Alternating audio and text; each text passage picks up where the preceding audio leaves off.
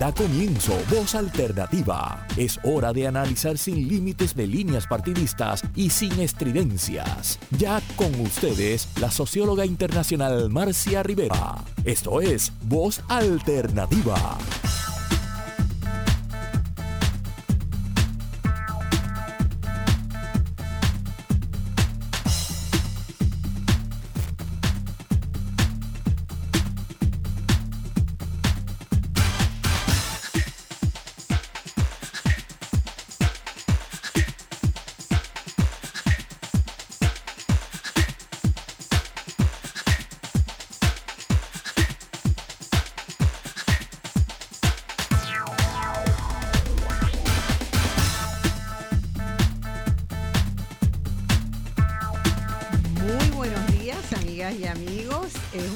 Estar de nuevo con ustedes aquí eh, en el día de hoy que vamos a tener un programa de esos programas que yo digo para sanar el alma, ¿verdad? Porque está brava la cosa en Puerto Rico cada día, cada día nos preocupamos más, ¿verdad? Por este los asaltos, los asesinatos, los feminicidios, eh, toda la locura que es la que es el, manejo de los recursos naturales, ¿verdad?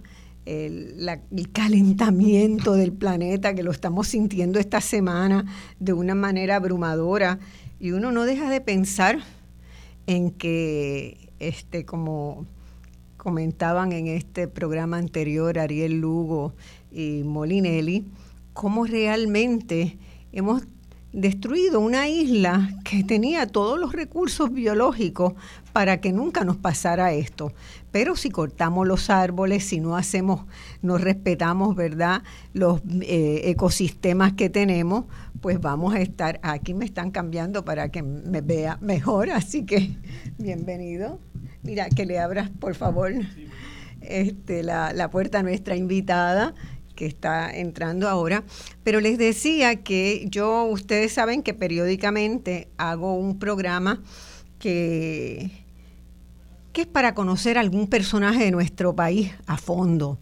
Esas personas que marcan una diferencia, que están haciendo algo muy importante y que en general han sido hasta ahora personas de Puerto Rico en alguna ocasión hemos tenido personas de la diáspora también, como fue una extraordinaria entrevista que le hicimos a Arcadio Díaz Quiñones, que de paso este, les digo que esta semana nos llenó de gloria a Puerto Rico eh, con haber sido designado por la Universidad de Princeton como con un doctorado, haber sido honrado por la Universidad de Princeton con un doctorado honoris causa por sus extraordinarias aportaciones en el mundo de la literatura y los estudios latinos en Estados Unidos. Arcadio fue una de esas personas que estuvo en una entrevista a fondo como la que vamos a tener en el día de hoy. Eh, mis saludos de Voz Alternativa, desde Voz Alternativa y del pueblo de Puerto Rico, Arcadio, que es una figura que acá veneramos mucho. Eh, en el día de hoy, eh, como decía la promoción que se circuló, tenemos uno de esos programas especiales que hacemos, yo diría que una vez por semestre, dos o tres al año a lo sumo, con las cuales queremos rendir homenaje y distinguir a una personalidad nuestra, ¿verdad? A una persona que uno va siguiendo durante mucho tiempo, va observando y dice, caramba, esta merece que hagamos un diálogo a fondo.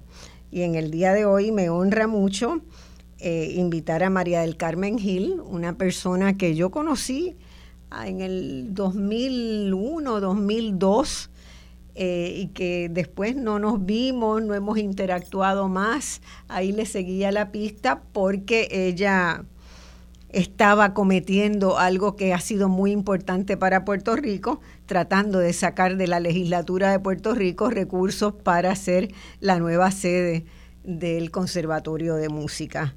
Y bueno, yo fui una de esas personas que ayudó a correr papeles dentro de la legislatura para asegurar que ese proyecto se diera. Eh, María del Carmen Gil, les doy un adelanto de quién es nuestra invitada y con la que vamos a, conversar. ha sido aclamada por la crítica como una pianista de inteligencia musical poco común, eh, de técnica deslumbrante, de hermoso sonido y de un provocativo estilo interpretativo. Durante su carrera, que ha sido una carrera larga y fecunda, eh, se ha presentado en Puerto Rico, en el Caribe, en América Central, en Sudamérica, en los Estados Unidos, donde no ha estado, tanto en recitales como solista, con orquesta, en dúos de piano, como música de cámara y como pianista colaboradora. Ha tocado bajo la batuta de muy reconocidos directores en concursos eh, y ha compartido el escenario con artistas internacionales, ha presidido y servido de jurado en concursos internacionales de piano y ha estrenado obras de compositores puertorriqueños. Es fundadora del dúo Gili Figueroa con Diana Figueroa, un conjunto que tiene su residencia en el Conservatorio de Música de Puerto Rico, integra junto con, con esta colega con quien se presenta cada año una activa temporada de conciertos. Su formación pianística y musical inicia a los cuatro años, ¿verdad? Como casi toda la gente que realmente se dedica a la música empieza bien temprano. En el Conservatorio Nacional de Santiago de Cuba, su pueblo, su ciudad natal, su país natal. Luego en Puerto Rico continuó estudios preuniversitarios en la Escuela Libre de Música, en el Conservatorio de Música de Puerto Rico y después se trasladó a Estados Unidos al famoso Peabody Institute de la Universidad de Johns Hopkins.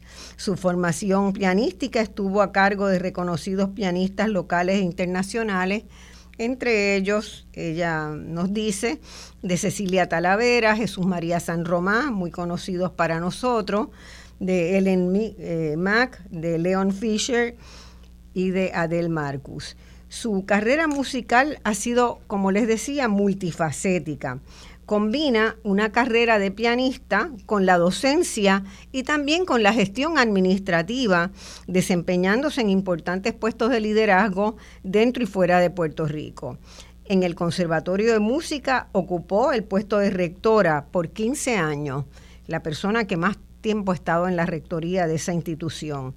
Desde allí realizó cambios institucionales que movieron al conservatorio al siglo XXI por mencionar algunos, y fue donde la conocí, la nueva sede del conservatorio, pero no es lo mismo luchar por algo que verlo hecho, ¿verdad? Yo estuve en ese primer proceso de ayudar a que se hiciera eso, pero ella lo llevó a unos niveles extraordinarios. Eh, los que han ido a la nueva sede del conservatorio y si no han ido, bueno, ya no es tan nueva, ¿verdad? ya no es tan nueva, pero eh, si no han ido, vale la pena que vayan a alguno de los conciertos. Hay muchas, muchas actividades en el conservatorio todo el tiempo. Eso es una de las cosas lindas que se le ha dado, ¿verdad?, eh, esta nueva sede. Eh, además de la nueva sede, ella hizo algunos cambios importantes también en crear el nuevo nivel graduado de maestría y diploma graduado, con 20 especialidades en un novedoso programa de jazz, música y música caribeña, Creó también un centro empresarial para músicos, la escuela preparatoria del conservatorio, la creación de programas educativos que brindan acceso, y esto es bien importante, educación musical a niños y jóvenes de escasos recursos económicos. Esos eh, programas, por ejemplo, uno se llama Despertar Musical, Música 100 por 35 creó la editorial del conservatorio para publicar partituras de música puertorriqueña, así como grabaciones, y la revista eh, Music. La obtención también de la acreditación especializada del conservatorio por la National Association of Schools of Music, entre otras muchas este, abarcadoras transformaciones institucionales y programáticas que ella hizo. En el 2003 inició un nuevo ciclo en su vida y creó la Fundación Música y País. Ya ella había hecho varias otras, eh, este, 2000, perdón, 2013, 2013. Ya ella había hecho varias, eh, iniciativas, ¿verdad?, de hacer un proyecto de alianza pro música en Santurce, de una alianza musical, eh, y decidió realmente crear un programa que, un programa nuevo que no existía, y esta institución cuenta con una plataforma de tres programas, de tres grandes proyectos. Música para Todos, que lleva programas de educación musical a escuelas y comunidades, la Orquesta Juvenil de Puerto Rico, que es un programa de desarrollo del talento para jóvenes músicos, y Música para Sanar, que ofrece musicoterapia a niños jóvenes víctimas de violencia y de abuso que son removidos de sus hogares y ubicados en albergues y hogares de menores del Estado. Mediante los tres programas, la Fundación Música y País atiende anualmente a unos 1.200 participantes en 20 municipios. Desde su creación ha beneficiado a miles de niños y de jóvenes de toda la isla. Por eso nuestro reconocimiento, ¿verdad? Eh, entre los proyectos también de liderazgo local e internacional en que ha participado María del Carmen o ha llevado adelante, se destacan haber sido vicepresidenta del Consejo Internacional de Música de la UNESCO, la presidencia del Consejo de la Música de las Tres Américas, fundó y preside la Asociación Latinoamericana de Conservatorios y de Escuelas de Música, fundó y preside la Alianza Puertorriqueña por las Artes, antes de eh, Alianza Arte Santurce, ha sido presidenta del capítulo de Puerto Rico de la World Piano Teachers Association e integra el Comité de Acreditación Superior de la National Association of Schools of Music de Estados Unidos, entre otros importantes roles de liderazgo. Y finalmente, nuestra distinguida invitada continúa activa eh, en los escenarios como pianista sigue desarrollando jóvenes desde la docencia, creando y liderando importantes proyectos para el desarrollo, pero lo que más me alegra es poder verla eh, de tanto en tanto, ¿verdad?, dando un concierto o un concierto eh, a cuatro manos como lo hace con Diana Figueroa. Eh, es una persona que ha contribuido enormemente al fortalecimiento y a la educación musical a las artes y a la cultura dentro y fuera de Puerto Rico y por eso la tenemos hoy en diálogo a fondo. Bienvenida María del Carmen, es realmente un honor para nosotros tenerte aquí, así que esta es tu casa. Si tuviéramos uno, un, este, un ambiente más acogedor, estaríamos en un sofá o en unas butacas lindas conversando. Pero bueno, estamos en la radio, pero además estamos siendo eh, vistas, ¿verdad?, por el Facebook Live y por la transmisión este, en línea que hace esta emisora. Así que imaginémonos que estamos en ese ambiente de sanación y de, y de camaradería como queremos hacer hoy. Muchas gracias, Marcia. El honor es mío, verdaderamente. Eh, esta invitación de verdad que me emociona y te la agradezco muchísimo. Eh, yo soy del tipo de persona que, que, no me gusta mucho hablar de mí misma, a mí me ah, gusta mucho hacer, este, así que, eh, pero agradezco muchísimo la oportunidad que me da para que pues eh, poder compartir contigo y compartir con nuestro público pues un poco de, de, los aportes que yo he hecho a través de, de mi carrera profesional eh, hacia las, eh, para las artes y la cultura en este país. Así que gracias por tenerme. Es acogedor porque estás tú. Y tú. Ah. Estamos ambas y lo vamos a pasar muy bien. Así mismo. Este, yo, una de las cosas que decía es, bueno, esta mujer que hace tantas cosas y yo no sé cuánto el país sepa que detrás de todas esas actividades hay una persona que se mueve para conseguir el dinero, para organizar las cosas, ¿verdad? Que se llama María del Carmen Gil. Y de vez en cuando María del Carmen Gil está en algún concierto y si da la casualidad, la posibilidad de que estemos en Puerto Rico, pues allá vamos. Bueno, María del Carmen, Carmen vamos a, eh, en tu biografía, ¿verdad? Hemos dicho que tú empezaste a estudiar piano a los cuatro años. Así es. Eh, ¿Quién te indujo? ¿Cómo, ¿Cómo conocías el piano? ¿Había alguien en tu familia que tocara piano? ¿Habías visto un piano en alguna vez en tu vida? Yo soy eh, de las primeras, o sea, que yo conozca la primer músico en mi familia. Eh, y el piano, eh, en mi casa se oía el piano, pero a través de discos, porque mi madre eh, era, le encantaba el piano y sobre todo le gustaba la música de Chopin.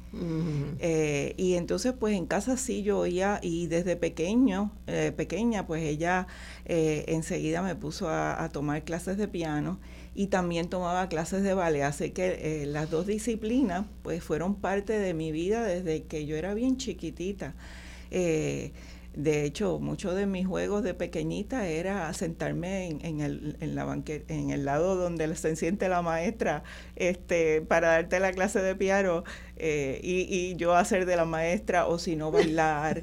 Eh, y me, me, encantaba tocar el piano de pequeña. en, en kinder antes y en ¿Tú tenías más hermanos o hermanas? Tengo hermanos y hermanas, sí mayores que yo. Sí, mayores que tú. Tú eras la más pequeña. Sí.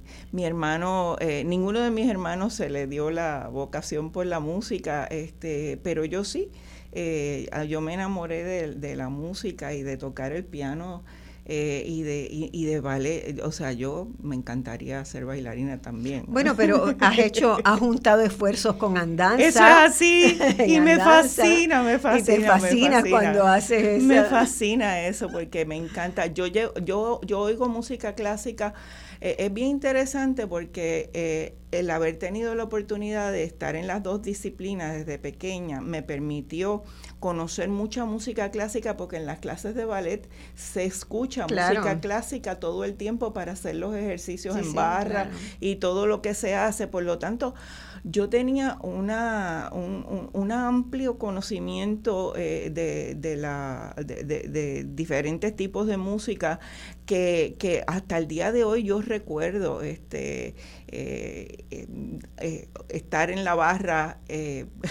recientemente tocamos, bueno, hace, hace unos quizás el año pasado o el anterior, tocamos Diana y yo el Cascanoeses en uno de nuestros conciertos. y, y yo me acuerdo, eh, yo le decía a Diana que yo me acuerdo en el Vals de las Flores, yo me acuerdo bailar el Vals de las Flores de niña. Eh, y, y, yo me lo sabía de memoria. O sea, y para mí eso era como que un deleite, un disfrute.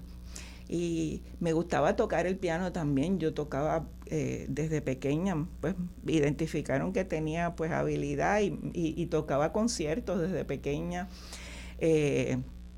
conciertos en, en, salas y en público y eh, le tocaba conciertos a mis vecinos. Recuerdo que tenía una, una maestra, mi mamá me, me, ponía siempre a practicar el piano después que yo terminaba, de, o sea, venía de, la escuela. Eh, y yo no sabía leer el reloj porque yo era muy chiquitita, entonces ella me decía, cuando este, eh, uno de esos relojes Big Ben, cuando el palito este esté aquí, tú es que te puedes parar, así que tú practicas. Pero yo sabía que a esa misma hora que yo practicaba, llegaba mi vecina, eh, una vecina que vivía frente a nosotros, que era maestra y ella también tocaba piano. Ella era maestra de kinder y ella tocaba piano y eso yo lo sabía. Así que yo cuando ella iba bajando, porque iba caminando, ella venía en guagua y venía caminando, yo inmediatamente preparaba mi concierto y le tocaba una pieza y ella desde el otro lado de la acera me aplaudía. aplaudía. y a mí me encantaba eso, así que eh, eh, yo viví la pasión por la música desde muy chiquita. Y, se ve claro que fueron recuerdos muy, muy fuertes en tu vida, ¿verdad? Porque los tienes muy vivos. Sí, los tengo vivos sí, la música siempre ha sido algo muy presente en mi vida. Eh, yo, pues como soy esto refugiada, exilada cubana, pues... Eh, ¿Y tú viniste con tu familia? Yo vine con mi, con mi familia, sí, eh, pero dejamos todo. Sí, claro. Vinimos con, como se dice, con una mano adelante y la otra atrás y sin nada. Y pues yo estuve un tiempo en donde mis, mis, padres no tenían los medios para poner, ni comprar un piano, ni ponerme a tomar clases de piano pero siempre eh, yo lo añoraba, ¿verdad? ¿Qué edad tenías cuando llegaste acá? Yo creo, yo, yo creo que estaba entre los siete años por, ahí. No sé si, si tenía los siete eh, y, cumplí ocho, este, pero creo que sí. Eh, y, y siempre extrañaba claro. las dos cosas, extrañaba el piano y extrañaba el ballet. Pero mis padres no tenían este eh, los medios, los recursos, y tuvimos que esperar, ¿verdad? Eh, uno puede pensar que en ese tiempo alguien que quizás no estaba tan motivado con la, se le hubiera olvidado, lo hubiera dejado para siempre, pero nunca, nunca. Tú estuviste ahí. Yo estuve ahí, ahí, ahí, hasta que volví, volví otra vez al piano. Eh, pasaron unos años, así que pues uno pierde ciertas destrezas, pero las, la recuperaste, enseguida, enseguida las recuperé. Y para ese entonces la Escuela Libre de Música eh, yo no asistí a, la, a, la, Escuela Libre de Música en la parte académica, sino en la Escuela Libre de Música antes tenía un programa para la comunidad. Para la comunidad, este, exactamente. que, era gratuito y ese encajaba perfectamente en nuestro, en nuestro eh, eh, bolsillo económico y ahí esto bueno volví. eso ese punto que traes es muy importante porque la, la, escuela libre de música fue un proyecto que de ley de Puerto Rico eh, de, una persona que realmente tenía un compromiso serio tanto con las artes como con la equidad, ¿verdad? Y siempre tuvo esa escuela programas hacia la comunidad que eran gratuitos de enseñanza porque este, estar en la escuela no es que costaba mucho porque las escuelas eran gratuitas, pero sí había que invertir en instrumentos, había que invertir en, eh, ¿verdad? Tenía un, programa académico que, que, por sí pues representaba...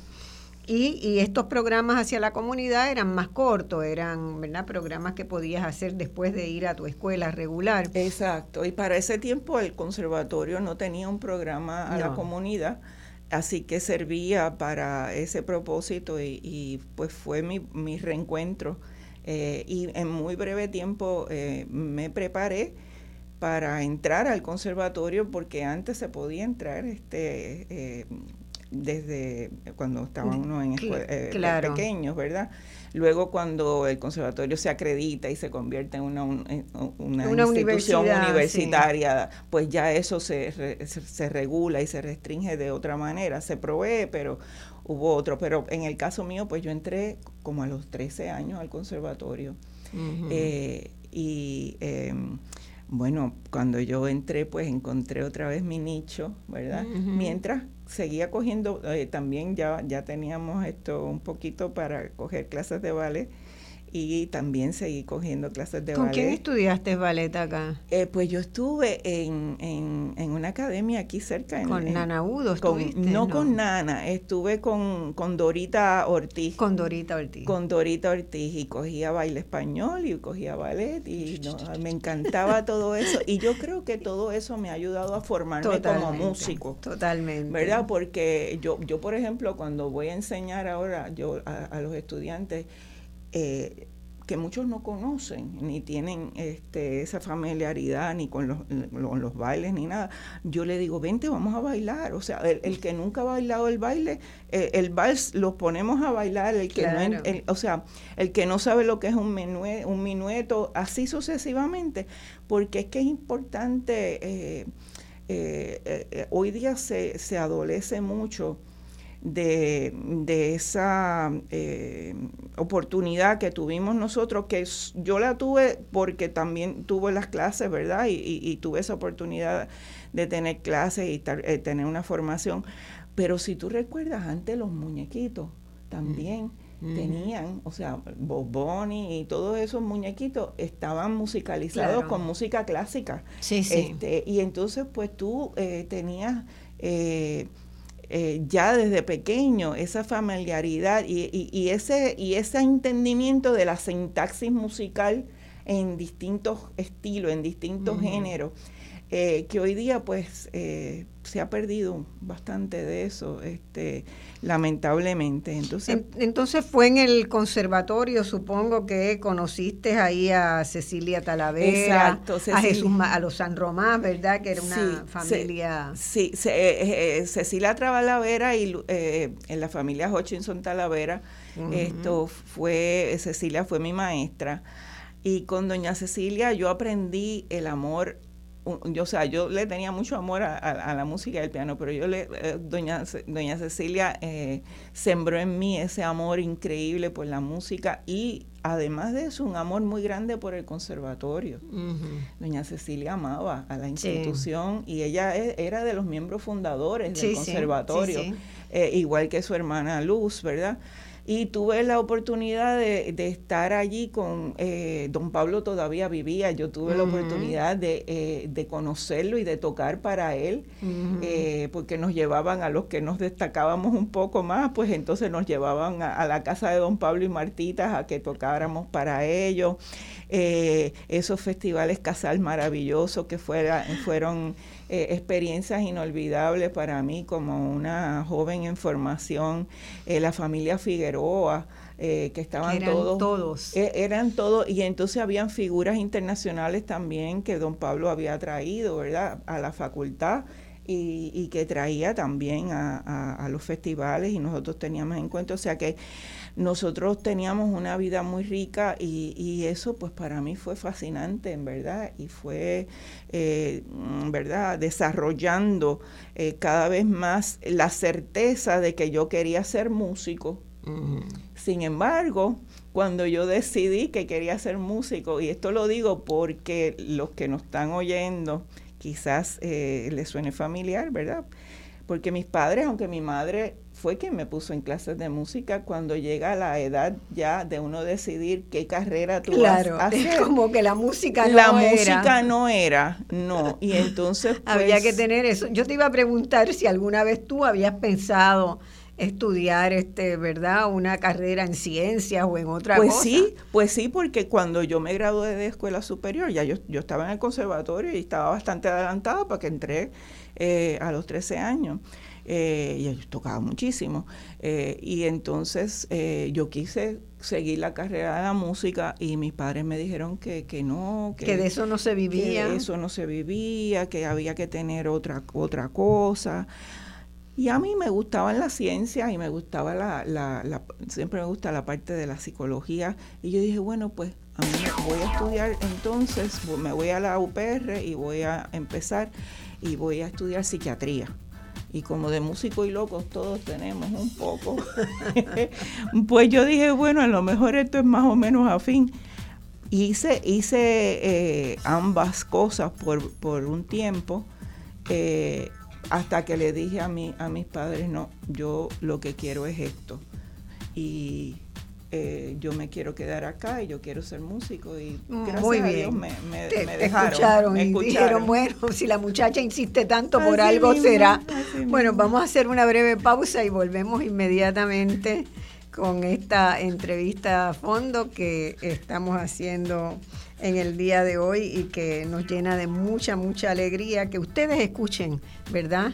Lo que esta pianista ha aportado desde la música eh, a Puerto Rico. Así que en muy breves minutos volvemos con María del Carmen Gil en diálogo a fondo, este diálogo a fondo de voz alternativa.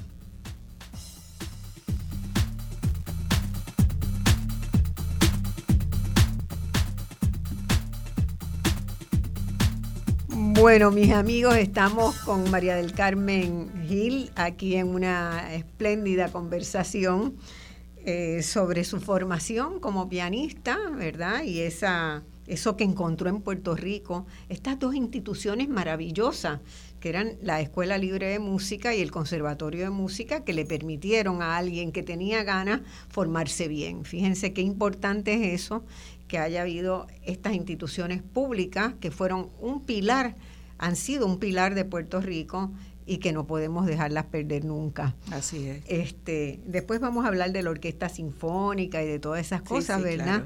Que es otra institución que este, es importantísima para el pueblo de Puerto Rico. Eh, yo quería preguntarte ahora, tú terminaste entonces en el conservatorio, de, hiciste unos años en la UPI, pero decidiste, decidiste entonces, ganaste esa contienda con, con la familia de irte entonces a, a, Estados Unidos a terminar, a hacer un posgrado en tu formación. en realidad, a hacer mi grado y, después hice mi eh, programa hasta, hasta el nivel graduado, porque para el tiempo en donde yo estudié el conservatorio eh, todavía, todavía no, era estaba acreditado como universidad, por lo tanto, este pues era para hacer el bachillerato y eh, aunque ya yo estaba súper este, adelantada. Súper bachilleratada. Sí, eh, y, y eh, en, el, en el tiempo, ¿verdad?, que yo estuve, o sea, yo tuve hasta el privilegio, que no hablé ahorita, de estudiar con el maestro San Román. Sí. y el maestro San Román pues fue para mí este una experiencia inolvidable porque el maestro San Román no te cogía como alumna eh, hasta que tú no tenías cierto nivel, eh, ¿verdad? Porque él lo que, lo que trabajaba con nosotros era básicamente eh, sobre la interpretación musical, ¿verdad? y era una eminencia y una persona con tantas experiencias que conoció a tantos grandes músicos, que tenía tantas historias y tantas este, vivencias que, que, nos traspasaba, ¿verdad? En, las clases. Eh, una clase de San Román, pues, eh, tú no sabías, eh, no sabía la hora que empezaba porque no era muy puntual, porque él se extendía con todos los alumnos y tampoco sabías cuándo salía. a salir? No, no, porque era una clase extensa y era todo lo que él te quisiera decir. Así que fue una experiencia para mí inolvidable. debo decir también que el maestro esto, Narciso Figueroa, que estaba también en la facultad, era una experiencia, increíble hablar con él. Este, yo no tomé clases con el maestro, pero eh, increíble. Pero sí, después entonces yo me fui a, Estados Unidos y allí eh, eh, estudié con dos, en, en Peabody estudié con dos maestros. Estudié con Ellen Mack, que fue Ellen Mack que fue la pianista de eh, Yasha Heifetz y, y Piatigorsky, dos grandísimos músicos, una maestra extraordinaria de la cual aprendí mucho. Pero mi ilusión era estudiar con Leon Fleischer, que es el, gran maestro, ¿verdad? Eh, y lo alcancé esa, esa, ese deseo. Eh, y pude estudiar con, con, el maestro. Él estaba ahí mismo en el Sí, también, sí. así que poco después, pues, estudié con él eh, y ambos pues aportaron, yo digo que cada maestro aporta. Claro. Eh, eh, desde donde uno está, ¿verdad? Uno llega al maestro en un nivel y hay maestros para cada nivel, ¿verdad? Cada nivel de formación. así que para mí es inolvidable, o sea, yo, yo llevo esas palabras de, de, de todos mis maestros eh, pero el maestro Fleischer eh, es, como un gurú del, del, piano, ¿verdad? Una persona de una experiencia, una sabiduría y, y con una vida muy dura eh, que le retiró a él por una lesión del en piano. La mano. En la mano. así que él igual que yo, en así, pero no por las mismas razones, él, él, él eh, su, su, autobiografía dice mis nueve vidas, my nine lives, porque entonces él se diversificó a muchísimas cosas, ¿verdad? Y yo aprendí de él que eso era bueno, que uno, uno tenía que diversificarse, eh, porque el solamente mantenerse eh, en, en, ¿verdad?, con las gringolas en el piano y en tocar el piano, no es suficiente eh, para uno aportar de verdad eh, en todos los ámbitos y, aportar a la sociedad con lo que uno, eh, con, su arte y dar. la música, o sea, la formación de los artistas en general, ¿verdad? Y los músicos somos sumamente solitarios porque hay que practicar horas y horas y horas. O sea, yo sabía pasarme ocho horas enfrente del piano esto eh, diariamente eh, y uno solito pues este tiende tiende a, mirar más para adentro, ¿verdad? Que para afuera, pero... Y, y, autoexigirse a veces más de lo más allá, cosa que pone una presión sobre uno mismo muy grande. El otro día, conversando previo a esta entrevista, yo le comentaba, ¿verdad?, de un amigo muy querido, un ah, gran pianista de Puerto Rico, y yo sentía que, que esa misma rigurosidad ¿verdad? Y el autoimponerse una dinámica de trabajo exclusivamente centrado en eso no había sido para él lo mejor. Eso es cierto. Que en la época en que primero yo lo conocí, donde tenía otras ocupaciones, ¿verdad? Como dirigir eh, la Oficina de Asuntos Culturales de la Universidad de Puerto Rico, también hacía su piano, era, era, eh, tenía una mejor calidad de vida para sí mismo. Claro que sí. Yo creo, yo creo mucho en eso, este, Marcia.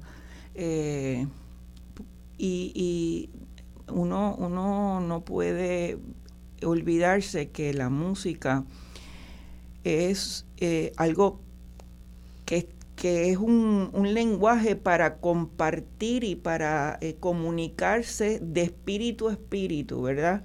Y la transformación espiritual que uno eh, vive en el proceso de hacer música, también la comunica a los demás y le provee bienestar. Pero si el propósito de hacer música se convierte en otro que no sea el dar, sino, el, sino se convierte en recibir.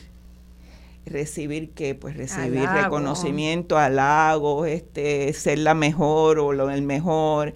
Eh, todo ese tipo de cosas. como la competencia como el eje. De... Esa competencia que es un eje muy, de una espiral muy negativa, ¿verdad? Eh, pues eso causa mucho sufrimiento. Y eso yo desde el principio, o sea, desde muy joven lo, lo me di cuenta de eso. Eh, y, es por eso que siempre me, he motivado y por eso yo creo que mi, mi carrera es tan multifacética, ¿verdad?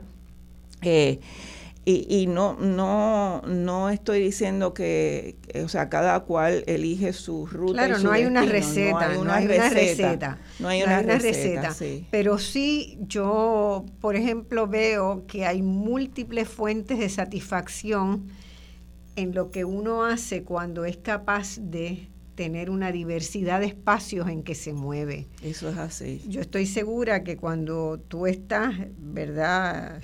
Como me ha pasado a mí, que se me brotan las lágrimas cuando veo que niños que no tienen acceso a instrumentos, que no hubieran tenido una oportunidad, tienen una oportunidad de acercarse a la música y de empezar a tocar un instrumento. Mira, yo te digo, Marcia, que en mi caso, o sea, a mí la música me emociona en, en, mi experiencia personal con ella y viviéndola, escuchándola, pero no hay nada que me provoque más satisfacción y más alegría que ver un niño feliz haciendo música.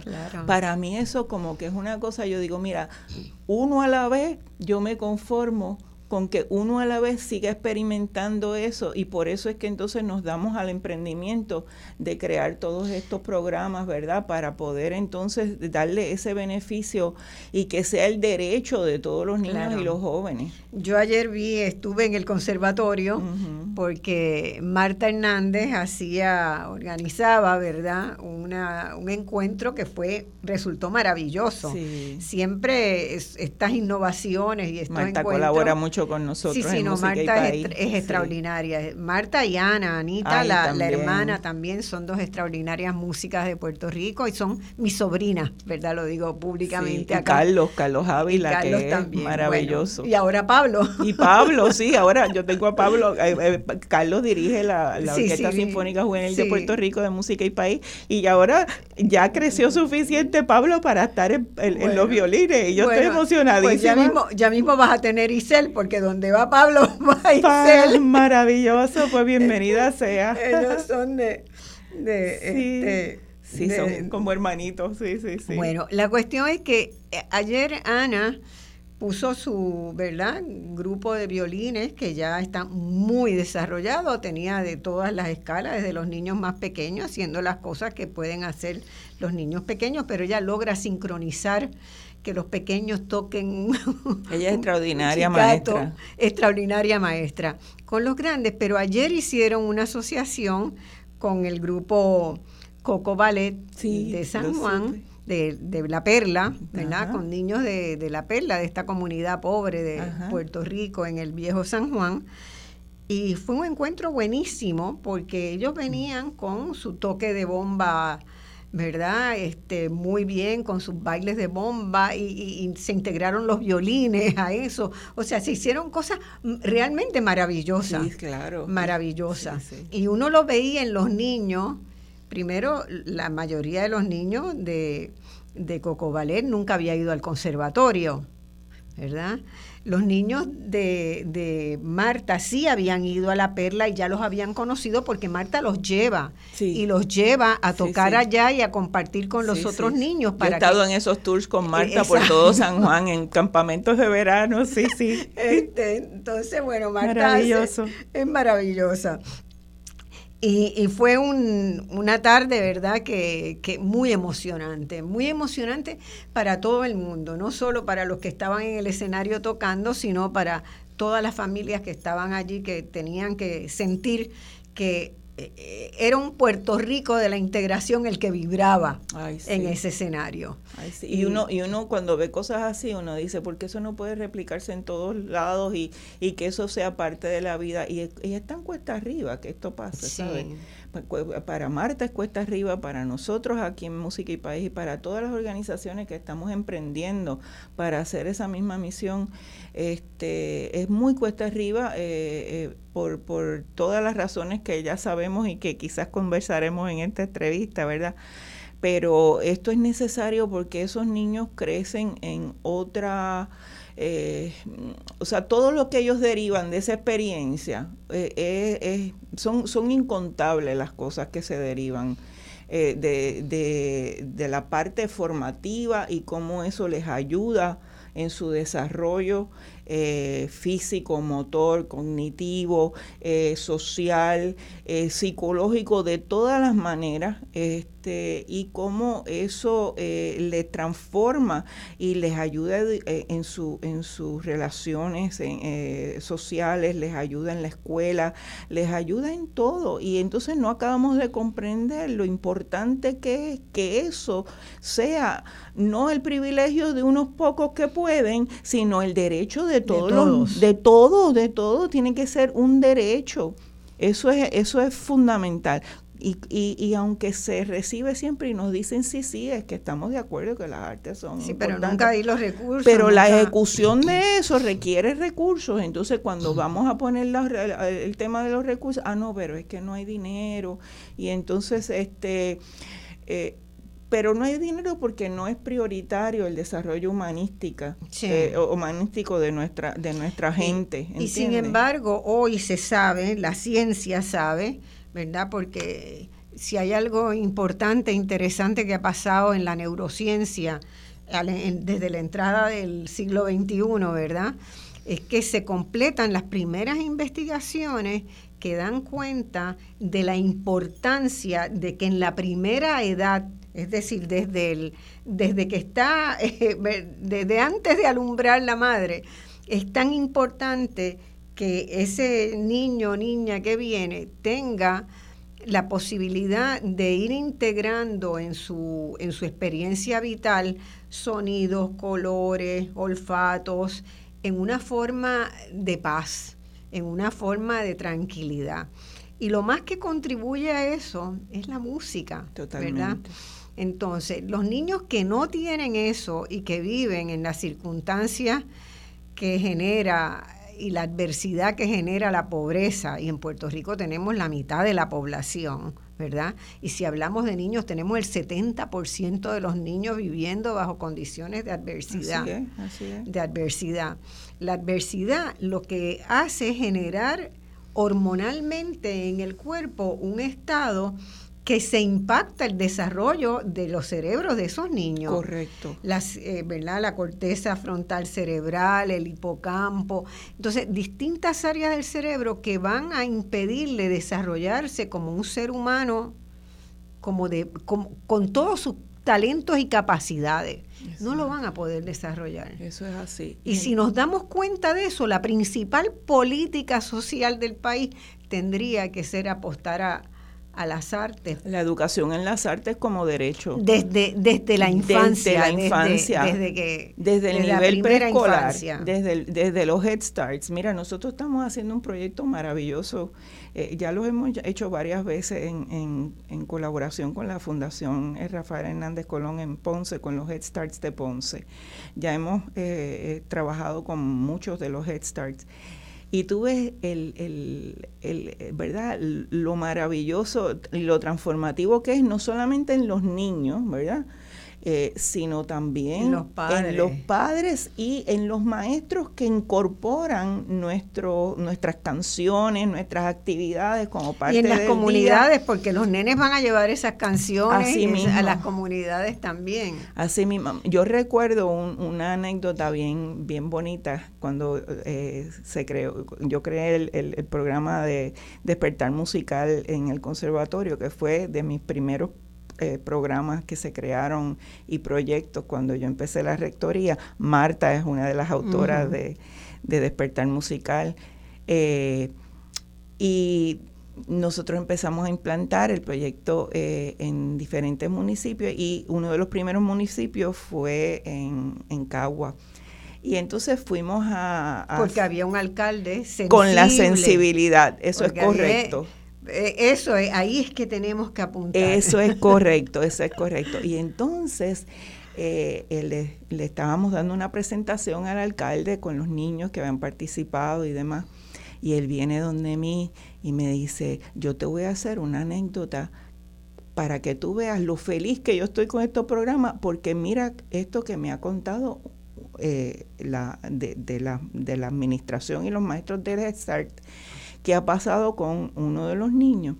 Me dice, este, había una mamá con su niño, y tú sabes que los nenes de Head Start son pequeñitos, este, regañándolo muy fuerte, ¿verdad? Un poco violentamente, eh, y el niño eh, lo que hace en su reacción es empezar a cantar me gusta hacer silencio para escuchar, que era una de las canciones que se repetían y se repetían en el, en el proyecto.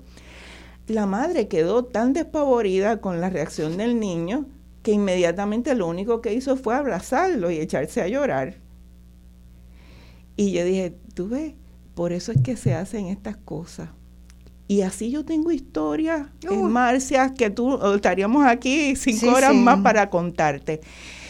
Eso es la transformación que nosotros debemos estar buscando en el sistema educativo y no debe costar tanto trabajo como cuesta. Ahora mismo nosotros estamos este, abogando por un proyecto de ley el proyecto del PDLS 1142, que antes era el 704, pero se aprobó en la legislatura y se vetó en Fortaleza, eh, y ahora se volvió a, presentar precisamente para eh, eh, lograr que haya un maestro de, de, un maestro de, de las bellas artes de arte en, en las escuelas obligatoriamente, como como está la ley de del maestro de educación física que tiene que haber un maestro de educación física en cada escuela hasta dos depende de la matrícula escolar y es bien es como un patrón que se repite, ¿verdad? Porque el, secretario de Educación entiende que las artes son buenas. Eh, eh, la gente que está a cargo entiende que las artes son buenas, pero en el momento de ejecutar el mandato y de hacer algo al respecto, como que de momento, pues eso eh, no se encuentran los dineros. Cuando yo digo a veces se encuentran los dineros para otras cosas, ¿verdad? Que, que, que quizás... Para los contratos de asesores. Entonces yo digo, mira, menos, menos contratos de tutoría redundarían en fondos para poder llevar a cabo estos programas. Te, voy a te voy a dar eh, voy a participar aquí en, esta en esta conversación aportando dos ejemplos de lo que han hecho en Inglaterra y en Holanda con relación a lo que se ha llegado a llamar el estrés tóxico de los niños en, en adversidad. Esos niños, pues, como es de esperar, tienen unos niveles de estrés tan altos que en todas las pruebas esas estandarizadas salen muy mal. No se concentran, no tienen capacidad de, leer un texto completo y entenderlo y, poder comentarlo, poder este, elegir una, unas contestaciones que se le preguntan. Entonces, en Inglaterra empezaron a sospechar de que tenían que buscar maneras lúdicas de bajarle el estrés, porque pagaban fortunas dándoles tutores. ¿Qué hacía el tutor? Tratarlos de que aprendieran, aprendieran, le generaba más estrés. Claro. Le generaba más estrés el tutor. Entonces decidieron a un grupo seguirlos con su eh, ¿verdad? Un grupo este, de experimental que siguieran como estaban y a otro grupo en las dos horas de las tutorías le daban música, le daban canto, le daban dibujo y esos niños bajaban el nivel de estrés. No les fortalecían ese, entre comillas, fortalecimiento de sus conocimientos para el examen, nada. Salieron mejor esos niños en los exámenes que los que tenían el estrés. Así es. Entonces dijeron, acá hay algo muy fuerte que nos está diciendo la realidad cuando la hemos podido medir. Así es. ¿Verdad? Y yo creo que en Puerto Rico hay que empezar a tomarlo como política pública y prueben, prueben y vean. Eso es así. Y mira, nosotros hicimos eh, eh, el proyecto que yo eh, eh, del cual fui parte y fundé a la Alianza Arte Santurce, que ahora se es Alianza por las Artes. Alianza Puertorriqueña por las Artes. Nosotros hicimos un proyecto eh, en la estábamos enfocados obviamente en la zona de Santurce, pues hicimos un proyecto eh, que le llamamos el Distrito Escolar de las Artes. Y el Distrito Escolar de las Artes utilizó 29 escuelas que estaban en, en Santurce y las del el Viejo San Juan se incluyeron también en este proyecto en donde nosotros hicimos, eh, estuvimos como dos años o creo que hasta tres eh, en ese proyecto. Eh, impactamos a todas las escuelas con capacitación para los maestros de las materias básicas para que pudieran aprender destrezas para integrar las artes a las materias básicas. Se generaron eh, casi 100 proyectos de integración de las artes a las materias básicas en todas las disciplinas, español, inglés, en todas las disciplinas que, que se constituyen la ciencia, las materias básicas y cómo eh, las artes podrían ser instrumentos para enseñar. Se les capacitó a los maestros corriente regular, se les proveyó a los maestros en las escuelas que habían maestros de bellas artes eh, capacitaciones para eh, apoyar lo que se estaba haciendo en la escuela y que ellos siguieran. Se les dieron los recursos para hacer los proyectos. Llevamos en, las, en, la, en la hora de almuerzo artistas de todas las disciplinas a las escuelas cosa que nos decían, eso nunca ha pasado aquí, aquí nunca han traído a nadie. este eh, Y tuvimos eh, eh, a, pues, Agua Sol y Sereno, Andanza, esto, Ale Concierto, o sea, toda, toda la, la, la, gama de, de, manifestaciones. De, manifestaciones de las distintas artes en las escuelas, pues mira, tú sabes qué, que hoy día ese proyecto es recordado porque después de que nosotros estuvimos allí, todas esas escuelas alcanzaron aprovechamiento académico. Claro. Entonces yo digo, bueno, pero ¿y pues. qué más? E, es, una es, una muestra contundente, ¿verdad?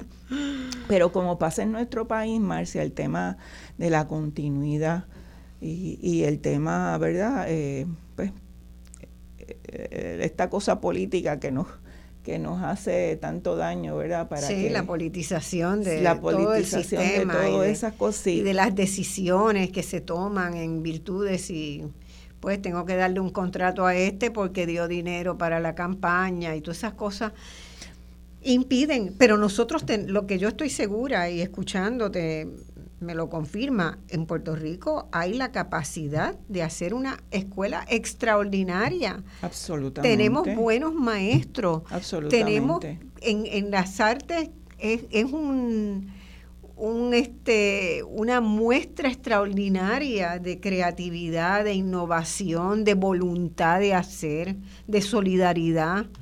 Así mismo, así mismo. Eh, eh, y por eso, fíjate que eh, desde que yo emprendí mi, gestión como rectora, empecé a trabajar con los programas de dar acceso, de la democratización del acceso a la educación musical. Ahí empezó, empezamos con Despertar Musical, ¿verdad?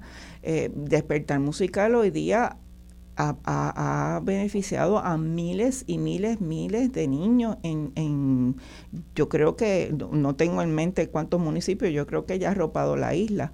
Eh, y eh, el despertar musical estaba enfocado en la edad temprana en el, en el, en, precisamente por eso, porque la edad temprana es fundamental. al, Desarrollo, al desarrollo de los niños y niñas y al desarrollo del país. Exacto. Porque se pone en juego el desarrollo futuro. Y fíjate que irónicamente el conservatorio no tenía un programa de edad temprana cuando yo empecé. Yo creé el programa de edad temprana en el conservatorio, el programa Suzuki, el, este, eh, ofrecimos por primera vez en el conservatorio, estaban los bebés de Kinder Music este, después Kinder Music se transformó en, Despertar Musical, ahora se ofrecen las dos. Eh, porque Despertar Musical era nuestro proyecto, nuestra creación, eh, eh, y el método Suzuki, que al principio era como que vamos a traer eso al conservatorio, porque el conservatorio es, una institución tradicional, ¿verdad? vamos a traer Suzuki, van a, a enseñarle de oído a los muchachos los niños entraban al al programa de cuerdas, que era lo que había, que era muy bueno, excelentes productos salieron del programa de cuerdas, pero empezaban ya a los ocho años y solamente estaba abierto para, estaba disponible para los eh, instrumentos de cuerdas de arco. Claro. Este, después entonces se, se, se fueron incorporando el piano, se fue incorporando uno que otro más, pero no había ese, ese y, y, y en la música el comienzo temprano es fundamental. Es absolutamente indispensable. Es indispensable eh, en la música. Ya a los ocho años es tarde para empezar. Es tarde, es tarde para empezar. Eh, y hay que tener, eh, es un, fue, fue un cambio de filosofía, ¿verdad? que luego, pues como todo, cuando las cosas este, dan resultado, pues entonces, pues mira qué bueno que la hicimos. Este, bueno, nos están haciendo ya el segundo, el, llamado a la segunda pausa. Vamos a seguir con esta maravillosa entrevista. Todavía nos faltan muchas cosas. Ella no nos ha contado qué hizo después de volver de, de Peabody, ¿verdad? ¿Qué pasó ahí en su vida después de Peabody? Parece que hubo romances, hubo matrimonios, hubo niños, pero hubo también conservatorio. Exacto. Vamos, volvemos de vuelta con María del Carmen Gil en este diálogo a fondo. Esto es Voz Alternativa.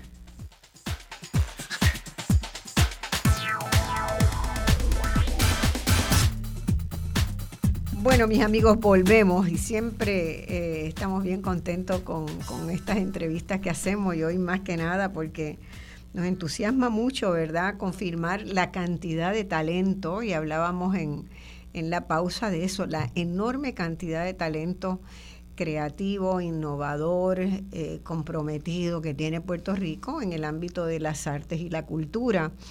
Eh, yo comentaba que un periodista vino del New York Times, vino durante la época de María acá y me llamó para hacerme unas preguntas sobre la estrategia económica que le dije que, bueno, que no, no había ninguna. Y me preguntó, pero un país que tiene que yo he observado porque yo he ido para, eh, después de María, yo he ido a los campos y están los niños con latas haciendo música, están los niños entreteniéndose en inventarse instrumentos en medio de esa precariedad, pero con ritmo, con sonido, con gracia, con, con entusiasmo.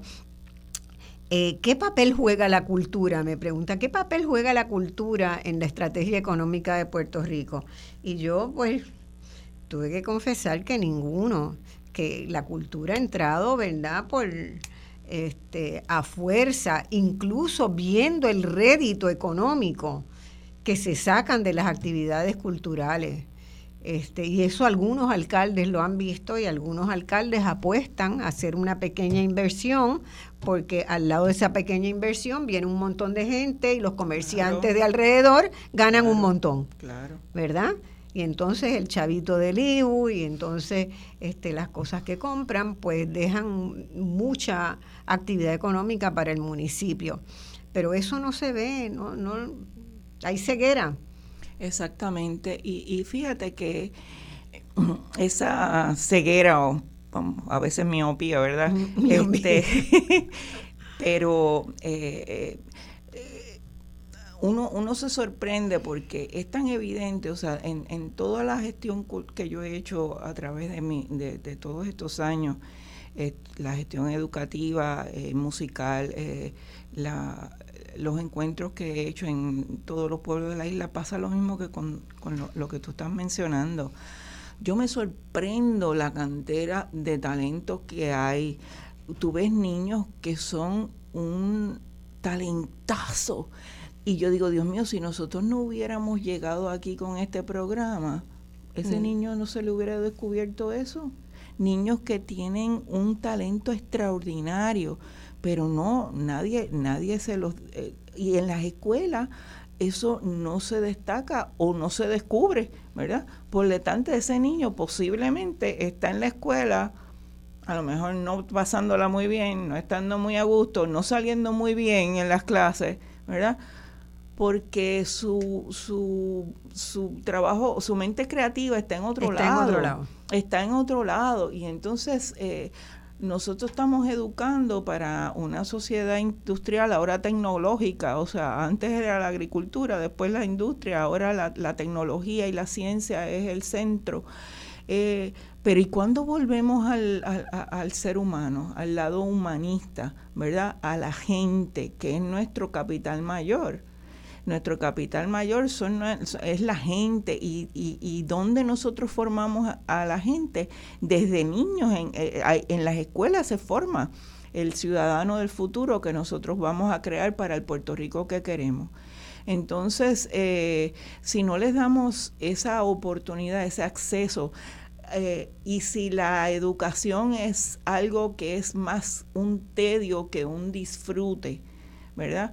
Eh, pues no nos debe de sorprender que los niños son, que ya cuando llegan a, ser un poquito más grandecitos en la escuela intermedia, la deserción escolar es, eh, entonces se trepa a, niveles increíbles y los que no acaban la escuela este eh, y, y, entonces pues tenemos esta, este círculo vicioso y entonces pues pensamos que le ponemos un parche si le pues, los ponemos en un programa de tutoría.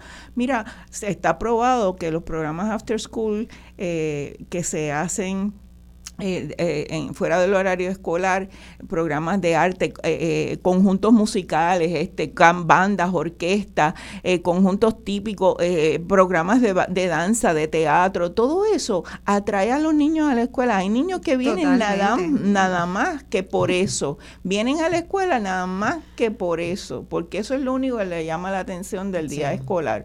El resto no le habla. Y entonces hablamos mucho de la teoría de Howard Gardner, de las inteligencias múltiples y todo el mundo sabe de eso, pero en la aplicación de eso, ¿dónde está?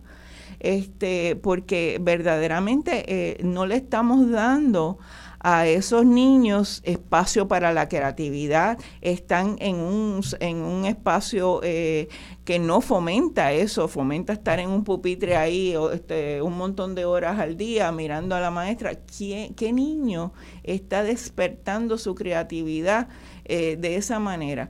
Y eh, si no hay creatividad, no hay innovación. Si no hay innovación, hay estancamiento. Eh, eh, no, no, no hay ciudadanos que busquen soluciones. Y, son recursos desperdiciados. Totalmente. es un costo de recurso desperdiciado, que en nuestro caso es altísimo. Totalmente. Y entonces, eh, eh, cuando pedimos recursos para entrar el lado creativo a la escuela, pues entonces no hay recursos. Se desperdician recursos de un lado y no hay recursos para eh, el otro. Entonces, pues, esos, estos programas son fundamentales, fundamentales. Y yo, por eso es que a través del tiempo, pues, he apostado más eh, y más y más sobre eso. En el conservatorio eh, ya mencioné Despertar Musical, luego Música 100 por 35, que es un proyecto también de acceso.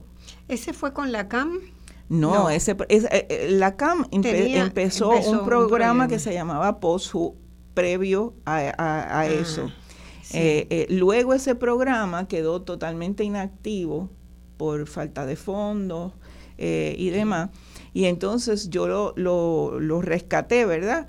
eh, y eh, se transformó en lo que eh, se utilizó el modelo de, del sistema de Venezuela, ¿verdad? De las orquestas. De las orquestas infantiles coro, y coros infantiles y juveniles. yo estuve allá invitada por el maestro Abreu, fuimos un equipo, visitamos este, los núcleos, visitamos y vimos cómo se Un proyecto maravilloso. Un proyecto fabuloso, firmamos convenios de colaboración y se trajeron maestros a capacitar acá sobre cómo lo hacía. No que nuestros maestros no supieran, este, pero queríamos entender ese modelo como lo estaban replicando y lo siguen replicando a través de todo, de muchísimos países en el mundo. Y, Dudamel eh, está hecho un... Dudamel que es un, un producto de, eso. Sí, sí, sí. él empezó, él empezó de niño en el núcleo de esto de, de, Barquisimeto de su ciudad y ahora mismo es el, el director más famoso y más más codiciado de todo. Ah, eh, y, y, eso es invertir en el ciudadano, invertir en la gente. Eh, pues ese programa eh, ha tenido ya, ya sobrepasa una década de, de, duración. Yo, que irónicamente se luchó, me costó mucho me costó mucho ese programa, me costó muchas, eh, eh, muchos sinsabores. Porque la gente decía, si viene de Venezuela, por definición está mal. Eh, bueno, eso y muchas otras cosas más, ¿verdad? Porque, eso porque además fue en, el, en, el, en sus inicios, debo decirlo, porque yo estaba trabajando con la UNESCO, que le daba mucho apoyo a ese programa en Venezuela, yo estaba trabajando en la UNESCO, y el presidente Chávez agarró ese programa como su em, era emblemático, emblemático, era emblemático. emblemático del país y facilitó que la orquesta juvenil como con 75 músicos fuera a tocar en un aniversario de la UNESCO en París. y yo fui con esos muchachos. Mira qué interesante. Yo no sabía que tú estabas en ese club. Este, estaba ahí. Yo estaba por otras razones, ¿verdad? Porque era la asamblea de la de la de la UNESCO y pero eh, ayudé mucho en eso porque era un un operativo muy impresionante, muy impresionante. Era, eh, eh, el maestro Abreu fue un servicionario brillante, eléctrico. Con, una capacidad, o sea, como músico era extraordinario, ¿verdad? Era un excelentísimo músico, pero con una visión porque él también era economista y también era político, ¿verdad? Así que él supo manejarse, él supo manejarse en todos esos estos ámbitos que son necesarios necesarios para poder hacer una cosa como la que, eh, ¿verdad? Hizo y sigue todavía. Y sigue todavía y, además es modelo de muchos países. Es correcto, que se, se ha implementado en, a través del mundo y que sigue creciendo bajo ese modelo que se transforma y se adapta a cada espacio, a cada, a cada, este, eh, eh, a cada país, a cada ciudad donde se hace pero que el modelo eh, y también la filosofía de acceso, ¿verdad? a, la educación musical, pues sigue siendo la bandera. y eso mismo, pues entonces nosotros quisimos traerlo a Puerto Rico y, como te digo, tanto internamente en la institución como externamente hubo eh, mucha resistencia, muchas objeciones. Eh, y el programa pudo haber perecido después que yo salí de la rectoría, eh, pero yo dejé por ley el programa creado. eso fue una de las cosas que, tú, tú, has sido, tú hablas del maestro Abreu, pero tú has sido también muy capaz de eh, tener un diálogo que yo creo que es muy importante, y que tiene que ser un diálogo respetuoso con la legislatura y con las fuerzas de poder del país, ¿verdad? Definitivamente. Porque hay que, hay que demostrar con la razón. Definitivamente. Con la razón que uno tiene razón. Sí. ¿Verdad? Este, y, y tú has logrado dejar insertado para el futuro del país eh, siempre que hay un debate, una vista pública, una consideración de un proyecto, ahí está María del Carmen Gil el otro día con, lo de con lo del, lo, del maestro Casals, ¿verdad? Que se va a hacer con este, las pertenencias del Museo Casals que el gobierno ha decidido que no lo sostiene más. Y entonces, ¿qué va a pasar con eso, verdad? Eh, es una propiedad en el viejo San Juan que, que, está cerrada Que está cerrada, que no da rédito, que... Entonces, ¿qué hacer con eso? Bueno, yo miro, pido la lista de, y ahí estaba María del Carmen Gil, de las primeras solicitantes de deponente. Eh, entonces, son cosas muy importantes que también tú has aprendido en el camino a hacer. Es importante, sí. Este, yo no soy una persona política, pero sí he aprendido a, con respeto, ¿verdad?, defender las causas en las que yo creo, con honestidad eh, y eh, eh, durante, o sea, desde que yo empecé con esta gestión administrativa, en mi lado administrativo, bueno, en el conservatorio yo pasé por cuatro gobernadores, cuatro asambleas legislativas y cuatro juntas de directores, o sea, que fácil no es. No es. Que fácil no es para nada. Eh, pero yo creo que uno si va, ¿verdad? Con, con, eh, con honestidad y uno está haciendo el trabajo, pues cuesta trabajo, pero eh, eventualmente puede eh, lograr algunos resultados que, que, era que es lo que más a mí me importaba. Por eso es que yo te decía al principio yo yo yo no soy tan buena hablando de mí misma pero sí soy buena hablando a favor de las causas en las que yo creo. Claro. Eh, porque hay que hacerlo, hay que, hay que abogar por lo que es, es, correcto y por lo que uno, uno quiere. Eh, así que el, al programa Música 100 por 35 lo salvó en la ley que se logró crear eh, y que dotó al programa no solamente, o sea... ¿De cuándo es esa ley? Eh, del 2012. Del 2012. Del 2012. y que... ese programa nació... Ese programa nació como un proyecto. Como un proyecto. Como un proyecto. Eh, un proyecto que le presentamos, ¿verdad? Porque... Eh, Pero era, era, muy lindo. Yo fui a un, par de, sesiones en Arroyo, a un concierto que dieron los nenes y después en un en un estadio. Sí no para ver reconocer los instrumentos. Sí sí sí nosotros nosotros los orígenes del programa eh, ¿verdad? Fueron un proyecto, un proyecto que yo le solicité al gobernador entonces este fondos para que nos apoyara, se lo presenté y nos dieron un fondito especial para empezar el programa y para hacer la primera misión de traer los maestros de Venezuela para eh, em, formar el, eh, el, primer grupo y, y, capacitar a los maestros de aquí en cómo ellos hacían eso y reclutamos de los residenciales públicos a los niños. Eh, los niños de ese, ese piloto hoy día hay mm. muchos que son músicos excelentes eh, que siguieron de ahí este, desarrollándose, ahí descubrieron su talento. Y entonces después de, de ser proyecto, yo dije, esto es importante y se tiene que quedar, porque yo creo que para poder, eh, para que la institución se, se siguiera eh, eh, comprometida. comprometida, pero que la institución tenía que tener un, eh, es como una pirámide, ¿verdad?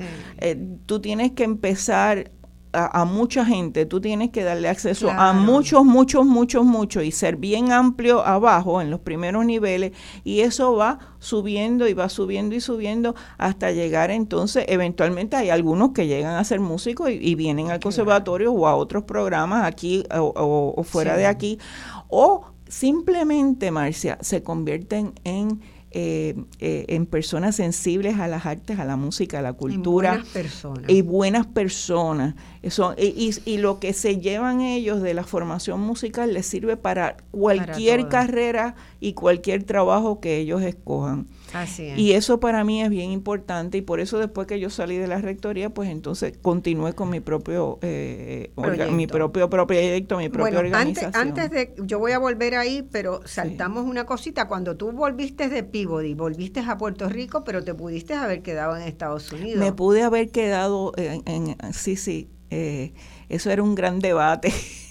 Me imagino, era un gran tenía, debate. Habías sí, estado porque- trabajando con profesores muy buenos que te valoraban. Exacto, y entonces estaba tocando mucho, este, eh, o sea, Tenías y- una, y tenía un- una vida artística bien... Tenías bien- ciudades para, Sí, para conquistar. sí, sí. Y entonces, pues sí, pero eh, regresé a Puerto Rico, yo tenía mis padres mayores, ¿verdad? Y yo, única hija en Puerto Rico, pues sentí el, el- la necesidad de apoyarlos, ¿no? De estar con ellos acá y, y- y de ayudarlos. Y entonces en ese proceso pues conocí al que, eh, a mi esposo, eh, mi ex esposo ahora, ¿verdad? Eh, y eh, nos casamos y... y- Acá en Puerto Rico. Acá en Puerto Rico. y tuvieron niños tengo- en Puerto Rico. tengo dos hijos bellísimos, maravillosos, una, una hembra y un varón. Ambos están en las artes. Mi, mi hija, que es la mayor, eh, dirige el programa graduado de actuación en, en New York University. Así que ella se fue por el área de teatro, pero canta bellísimo. Eh, y mi hijo estudió eh, música, es guitarrista y es guitarrista. profesor del conservatorio. Así que a- algo que, que es interesante porque yo no quise ser como músico ningún Tiger Mom, tú sabes, ese, ese- ese de estar ahí eh, presionándola, porque conocí muchos estos eh, niños que dejaron la música después por, por, por mucha presión y yo decía, mira, yo quiero que mis hijos Sí. amen y disfruten las artes. eh, a la manera que ellos la quieran eh, Claro. hacer parte de su vida, ¿verdad? Yo no le voy a imponer que tienen que ser igual como yo, músicos y tal. Así que, pero afortunadamente, pues bueno, eh, se, se pegó, se pegó esa, Bueno, ese gen eh, estaba ahí. estaba ahí. Estaba ahí y- Entra, y, entra. y vivo muy orgulloso de, orgullosa de ambos, este, eh, así que eh, ahí, pues claro, cuando uno es, es madre, ya tiene que combinar y hacer el malabarismo de cómo hago todo esto a la misma vez, ¿verdad? Eh, eh, yo Y seguía tocando y- y, y entraste al- y al entré a la facultad del, del conservatorio, conservatorio. exactamente. Y rápidamente fuiste directora de departamento. Sí, este, Así eh, que ya se le iban complicando las labores de... Sí, dentro de yo no yo nunca soñé ser administradora porque yo no estudié administración. No, pero lo tenías ya, acuérdate. pero yo tengo los chips en algún Claro. sitio ya como que Es que la, la música genera Sí. capacidades de organización, Sí, de, sí, no en todo el mundo, pero en la mayoría de las personas genera capacidades de organización, de uso del tiempo, de trabajo en equipo, todas esas cosas que se pueden, tú decías, un músico puede generalmente ser muy buen trabajador en cualquier cosa que haga por los talentos y capacidades que se le despertaron cuando estaba en la música. totalmente, totalmente. Eh, Así que en ti también eso fue... en, en mí también eso despertó, este, y despertó el liderazgo, ¿verdad? ¿verdad? Eh, el conservatorio eh, tenía muchos problemas, ¿verdad? Y, y como facultad, pues yo me, me envolví en, en, en los procesos institucionales y eh, de momento descubrí que yo tenía un, un talento para eso, que yo tenía una, unas capacidades Sacaste la eh, nueva sede adelante. para eso y entonces pues bueno sí fue eh, fue progresivo verdad yo primero este estaba en la facultad tuve un- una oportunidad que fui decana de asuntos académicos eh, decana de estudios que se le llamaba y después eh, eventualmente terminé en la rectoría del conservatorio eh, y como tú dijiste al principio pues fui la rectora que más ha durado en Bueno, todo lo, en todo yo la historia del el- conservatorio Que en este momento estás lista para hacer... Eh, ¿Qué quieres hacer? Yo tengo un... Yo te puedo postular. Yo te- la política, para nada. Yo la sé que no te política no, es lo mío. Está bien, pero No como me- necesitamos un no secretario de educación, secretaria de educación que no sea político, me parece que tú serías excepcional. Ay, madre. Ay, Dios mío. No, esto en broma y en Ay, serio, sí, ¿verdad? sí, Porque sí. realmente lo que necesitamos en el funcionará, funcionará, ay, funcionará, se me trabó, Ah. en los funcionarios Los públicos. funcionarios públicos, sean sí. personas, ¿verdad? Yo creo que sí, que colaboradores, que este, entendedores de la complejidad. ¿Verdad? Porque hay que entender la Hay que complejidad entender la para complejidad, este, sí. y, y- y libres de espíritu, libres internamente, sanos. Sí, Sano. sí, yo creo que es importante. Y fíjate, yo Eh, eh, como te digo una cosa, te digo la otra. O sea, para mí el, el, proceso eh, de, de, liderar la, la, primera institución del país todos esos años, mi, mi, rectoría no fue una rectoría normal este, de ir todos los días de 8 a 4 y media y, este, y trabajar en lo, en lo que estaba. Yo, yo, yo si no creo, yo no, yo me muero. O sea, y yo desde que empecé eh, como rectora, yo tenía clara la visión que yo quería y cómo yo entendía que la institución se debería de transformar y qué había que hacer para llevarla. Y cae sobre mi, sobre mi, eh, ¿verdad? Mi, agenda de trabajo, además de esa visión que ya yo traía, cae sobre mi agenda de trabajo que el gobernador de turno, este, que en aquel momento era Rosello, había aprobado fondos para eh, el estudio y diseño de la tan prometida nueva sede del conservatorio que se supone que, yo no sé si tú sabes eso, me imagino que sí, pero se supone que la sede de Atorrey era una sede transitoria. Transitoria. En lo que, en lo que eh, eh, se le encontraba o se le construía una sede como tenía que ser eh, eh, para un conservatorio, cosa que no pasó. Eh, nosotros inauguramos la nueva sede, hicimos la graduación de los, los 50 años. a los 50 años fue que eso, eso sucedió. Terminó el periodo de transición. Exactamente, pero yo te quiero decir que ese proyecto, bueno, yo tuve 15 años en la rectoría y duró 15 años en que sucediera. es de las cosas más complejas y más, más difíciles que, que, se, o sea, que se, si yo no hubiera, yo digo que uno de los, yo tengo mucha disciplina y otro de las, de mis ah, cualidades es la perseverancia. Eh, yo no me rindo yo no me rindo. Y si yo, si yo no hubiera tenido esas cualidades, yo me hubiera rendido y me hubiera rajado.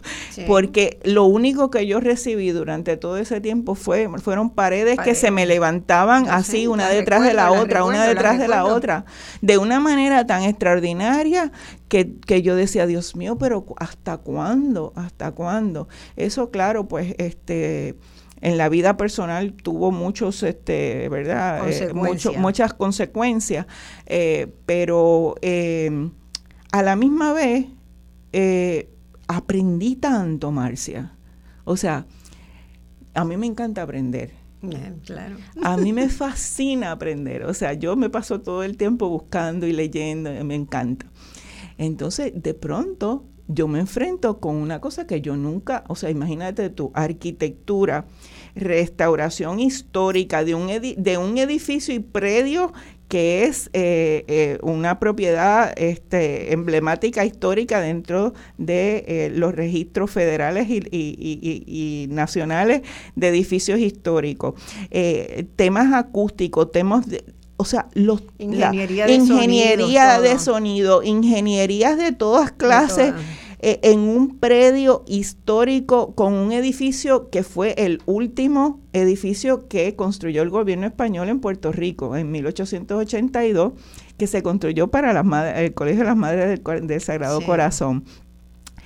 Y cuando nosotros entramos ahí por primera vez, e, y la historia para adquirirlo fue una cosa que, que era lo mismo, esa, era esa, esas paredes que se seguían levantando, eh, porque lo primero que nos dijeron es que nos iban a, y con en aquel entonces el, predio del centro de convenciones, que tú recuerdas que estaban el coro de niños y mm. estaba este Areito y toda una mm. serie de otras eh, organizaciones.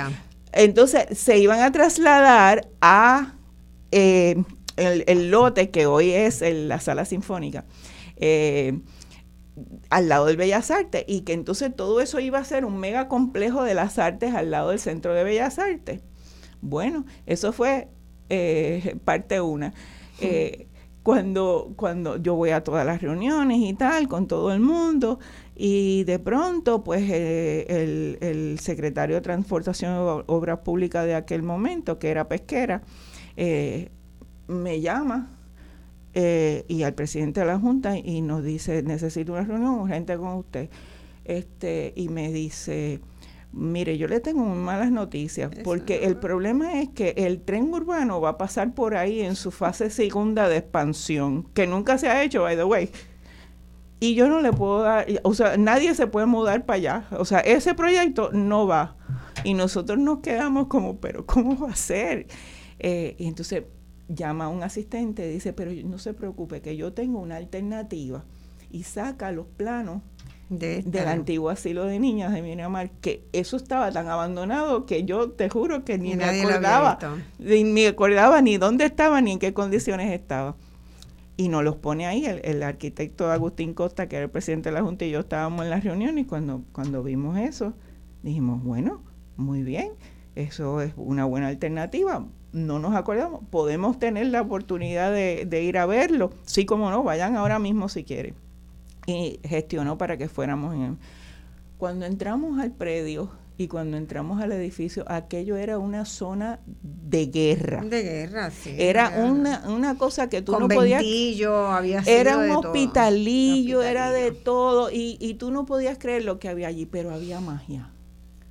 Había la magia que yo decía, Dios mío, esto, esto se puede transformar en una cosa tan maravillosa que, y, y, en el lugar que está, ¿verdad? Que es en el, corredor de la Ponce de León, que el, Centro Cultural de Santurce, tú sabes, eh, eh, todo maravilloso. Bueno, pues fenómeno, pues entonces eh, el, el, cuento no acaba ahí, Marcia, pero es, es, largo porque nos lo quitaron dos veces. nos lo quitaron dos veces en el, en el proceso. Eh, y para, para no entrar en todos esos detalles, ¿verdad? Pero eventualmente pues se, se, se logró que se traspasara la propiedad al conservatorio y eso es, el predio es del conservatorio y eso eh, eh, para, para mí fue un logro extraordinario que por fin el conservatorio tenía su espacio. Y entonces emprender ese proceso de reconstruirlo y adaptarlo para hacer un conservatorio de música y buscar los fondos Ay, Dios mío, que eso fue un proceso agonizante, como tú bien y, es una, una maravilla porque además eh, los saloncitos de clases con la acústica están cuidados todos los detalles. Así mismo, y, yo, y yo me envolví eh, cuerpo y alma en el proceso. Así que aprendí muchísimo. Bueno, vamos a la última pausa, así que Volvemos enseguida con esta entrevista María del Carmen Gil en Voz Alternativa.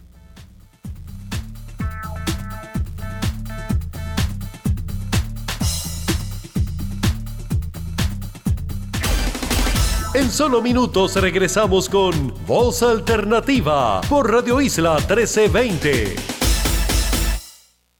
Análisis, coberturas y entrevistas que van más allá de la primera plana. Conéctate y sintoniza Damari Suárez ahora con la periodista Damari Suárez de lunes a viernes a las 3 de la tarde.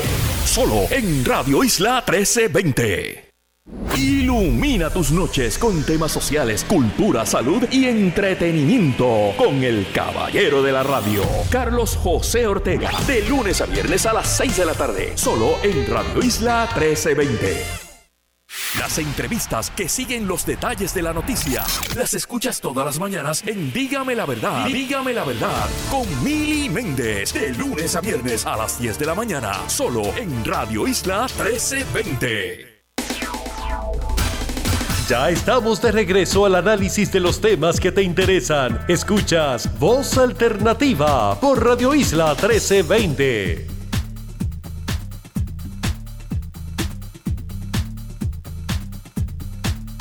Bueno, volvemos ya en el último segmento, en esta bellísima conversación. Yo quería preguntarte, tú en, también en tu, en tu carrera tuviste, como mencionamos a principio, muchísima exposición en el ámbito internacional, de, también de, eh, de ejecución, pero también de asumir liderazgo en los organismos que vinculan a los músicos, que vinculan a las asociaciones de músicos, que vinculan muchas cosas. ¿Qué aprendiste de eso? Porque me, me parece una experiencia que corre bastante paralelamente con la mía en las ciencias sociales y tú en la música, ¿verdad? Y yo aprendí un montón. Ay, yo y yo me imagino que tú también. Yo aprendí un mundo o, inmediatamente, eh, porque en, en la isla nosotros a veces como que no Miramos el ombligo. Sí, perdemos la perspectiva. Y de inmediato que yo empecé a salir, ¿verdad?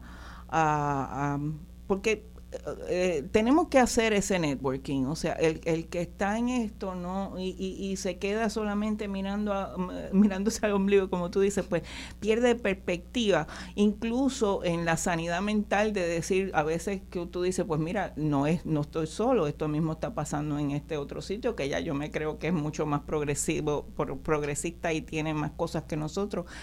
Eh, y, y, vamos mirando eh, y vamos mirando que hay cosas que son exactamente lo mismo y que están luchando por las mismas cosas y que hay los mismos retos, ¿verdad? En alguna medida eh, menos, en otros más, ¿verdad? y mirar a, a, a estas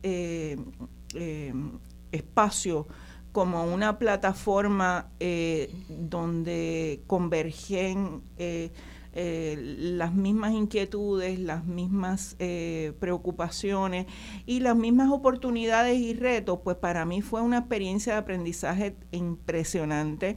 Eh, empezamos por por las redes este, estadounidenses, ¿verdad? En términos de colocar al conservatorio. el conservatorio tenía muchos años este, ya, pero no era tan, tan ampliamente conocido. darle visibilidad. Y yo, yo dije, yo tengo que darle visibilidad a la Porque con la visibilidad vas a conseguir recursos, sin visibilidad nada. Totalmente. Entonces yo me daba cuenta que no se conocía. Entonces emprendí la primera ruta. Yo pues nuestros pares tienen que conocer al conservatorio. Y ahí me metí en la Asociación Nacional de National Association Schools of Music, que es la acreditadora especializada para escuelas de música, que de hecho Puerto Rico, el Conservatorio de Música de Puerto Rico es la única institución en toda Latinoamérica que está acreditada por eh, la National Association of Schools of Music. Luego se acreditó a, la Escuela de Tres Prácticas también con su la, homóloga. Eh, y cuando yo empecé a ir, la gente no sabía del conservatorio y ahí estaban las principales instituciones de educación musical de, eh, universidades y conservatorios, escuelas de música de, los Estados Unidos. Y poco a poco, pues uno fue este, abriéndose camino eh, y eh, hicimos al conservatorio para pasar por ese proceso de, de, de, de, acreditación que yo digo que es el quality control más grande eh, de las acreditadoras porque es eh, aunque miran la institución en sus aspectos administrativos y tal, pero es todo académico, ¿verdad? Es todo programático. Y yo creo que al conservatorio le benefició mucho y yo estaba en ese proceso trabajando con una revisión curricular y unas transformaciones académicas importantes en la institución que favorecían eso.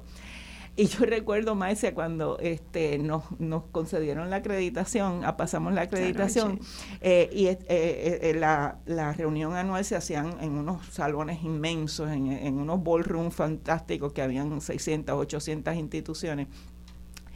Y de pronto, y cada vez que se acreditaba en una institución nueva, pues se mencionaba, y cuando se mencionó a Puerto Rico, yo me paré, el Conservatorio de Música de Puerto Rico, yo me paré, todo el mundo se paró y se viró hacia mí y aplaudió porque no podían creerlo, porque no conocían. Y todo el mundo después venía a donde mí para que yo le hablara y establecimos entonces colaboraciones y establecimos este, este mismo, esta misma dinámica, ¿verdad? Ya amplificada. Eh, a, entonces verdaderamente usar ese network. Eso mismo entonces eh, lo trabajamos en, en, un proyecto que también eh, eh, yo fundé, que es la, la, Asociación Latinoamericana de Conservatorios y Escuelas de Música. Utilizando ese modelo, eh, entonces en, en, Latinoamérica no hay eso.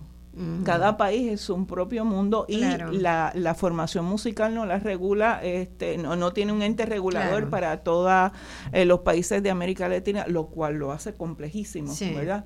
Y entonces empezamos a hacer ese network eh, con eh, los diferentes países y se creó eh, la Asociación Latinoamericana de Conservatorios y Escuelas de Música, una gestión que, que, ha sido súper excelente. Hemos tenido proyectos maravillosos, este, un network de, de instituciones y eso pues eh, se amplificó cuando me invitan a formar parte del Consejo Internacional de la Música eh, como eh, parte de la Junta y en representación de Latinoamérica. y el, Consejo Internacional de la Música es de la UNESCO, ¿verdad? Es, afiliada a la, UNESCO. así que eh, me permitió entonces ver el mundo de la música completo, porque el Consejo Internacional de la Música reúne todos los consejos de todos los países. Eh, y me, me, me, dio una visión panorámica que, para mí eso fue una cosa increíble. Y el network, ¿verdad? Eh, la, red, la red que, que, se creó entonces y la visibilidad que de la misma manera se le estaba dando al Conservatorio de Puerto Rico. Eh, con, esa, con esa gestión. Y entonces me comisionó el, el, el, Consejo Internacional de la Música eh, la, el proyecto de formar el Consejo de la Música de las Tres Américas.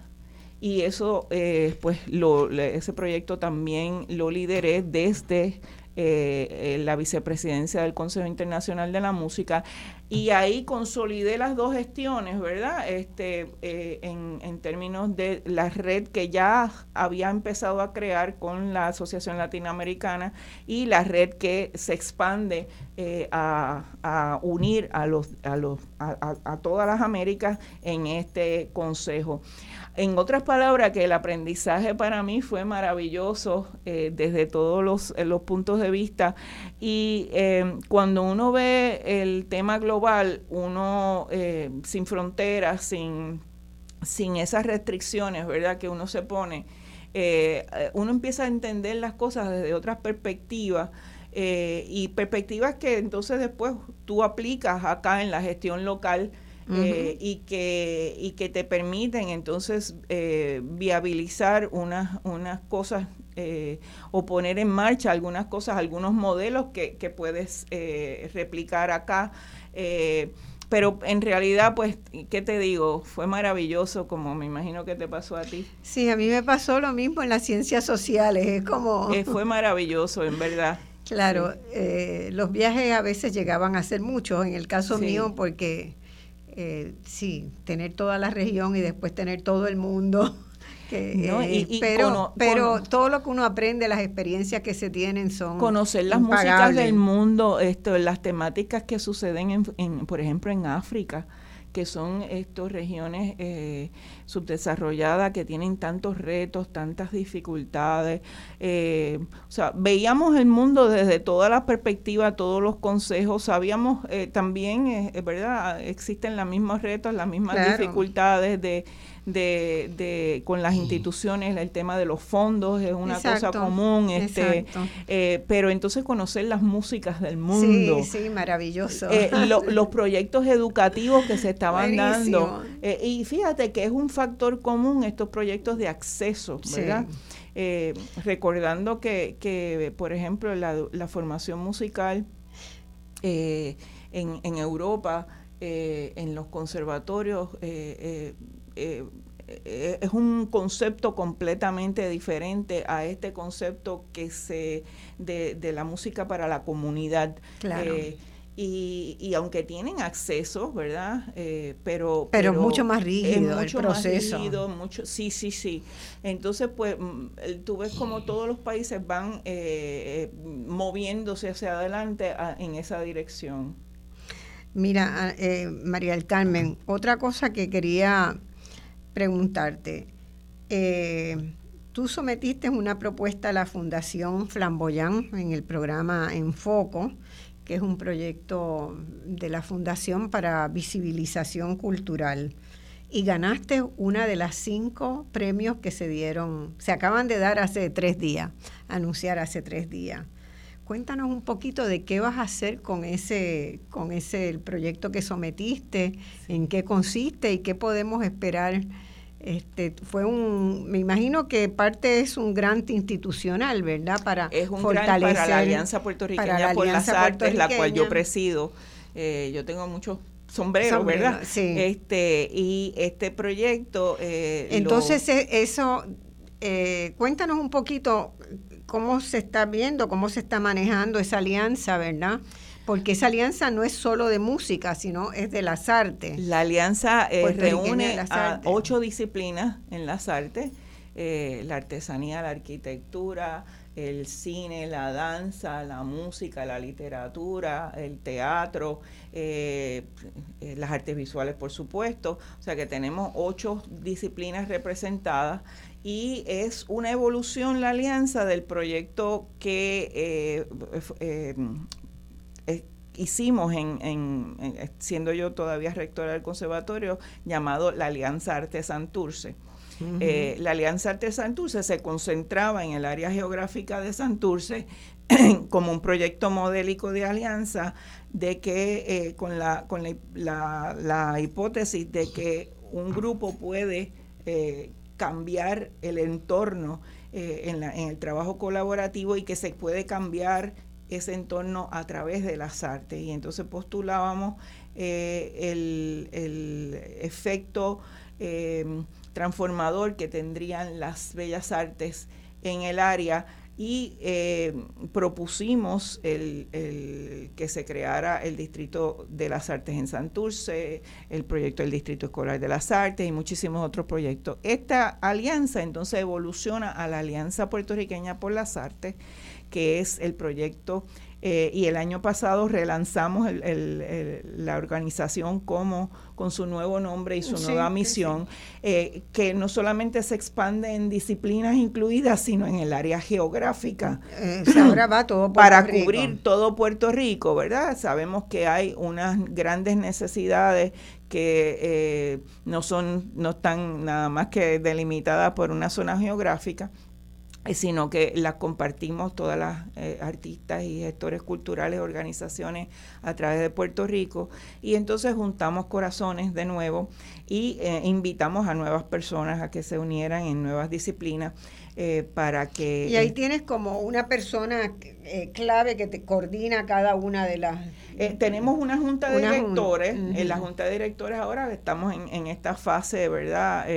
de un working board casi, ¿verdad? Claro. Eh, eh, y somos los que estamos eh, moviendo. yo soy la presidenta de la Junta, Lolita Villanueva Danza es la vicepresidenta, Sandra Almodóvar de Ballet Concierto es la secretaria de la Junta, y tenemos allí a la Academia de la Lengua, a José Luis este, Vega, tenemos a Guasol y Sereno en teatro con Pedro Adorno, tenemos a la Asociación de Documentalistas, esta red allí, por el cine, está Ruta Artesanal Boricua en representación de la, eh, de la artesanía, Marian Ramírez por, por, las artes visuales, estamos en la música, pues Fundación Música y País, que es mi organización, y el Coro de Niños de San Juan, en la danza, además de, de andanza, está Mauro eh, Ballet y Ballet Concierto, eh, hay que no se me quede nadie, la, por la arquitectura, la Fundación por la Arquitectura, eh, y creo que ahí dije a todo el mundo. Eh, y, y, entonces eh, esa, esa, esa junta y, pues está ahora timoneando esta, esta nueva alianza con ocho focos estratégicos que, que, que, delineamos para impulsar nuestra gestión con la nueva misión y entonces dentro de eso ya fue que solicitamos estos fondos de Fundación Flamboyán con el propósito de visibilizar lo que pasa en nuestro país. Eh, en, la gestión cultural en toda la isla. Y eh, el, proyecto es para hacer un programa de televisión eh, que le, llamamos Paseo Cultural.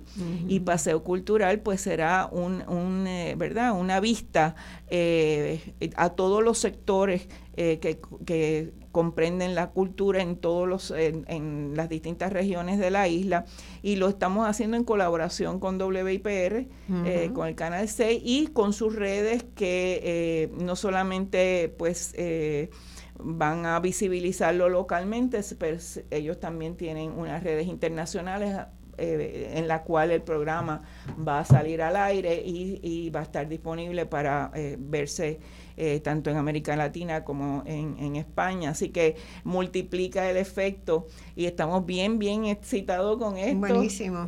porque creo que hace mucha falta dar a conocer todo el talento y todas las cosas maravillosas que se están haciendo en este país, en todas las áreas de la cultura. Eh, así que eh, agradecemos enormemente a. En lo, que, en lo que Voz Alternativa les pueda ayudar, encantados, porque nosotros, eh, el objetivo fundamental de Voz Alternativa es darle a conocer a la gente todos los talentos y capacidades que tiene Puerto Rico en distintos ámbitos para salir de todos los problemas que tenemos en el país, ¿verdad? Y yo creo que eso es bien importante que, que se haga porque Puerto Rico es una mina de sí mismo. es una mina de talentos en la economía, en la salud, en la investigación científica.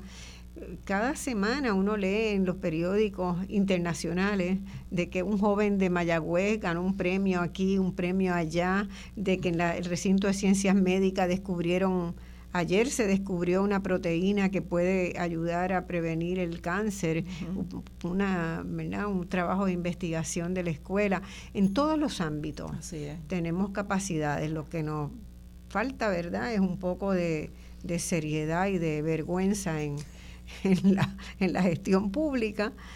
y podemos salir adelante, no tengo ninguna duda. Claro que sí, estas oportunidades y de verdad que agradecemos de corazón a la Fundación Flamboyán por el reconocimiento de nuestro proyecto y, el apoyo que nos dan, que nos van a brindar este pues el financiamiento que se necesita para esto, porque como hablábamos esto en, en, la entrevista en distintos momentos, pues el tema del financiamiento de la cultura es siempre eh, eh, uno de los, de los retos más grandes que enfrentamos todos para hacer el trabajo trabajo, que todo el mundo está haciendo trabajo aquí.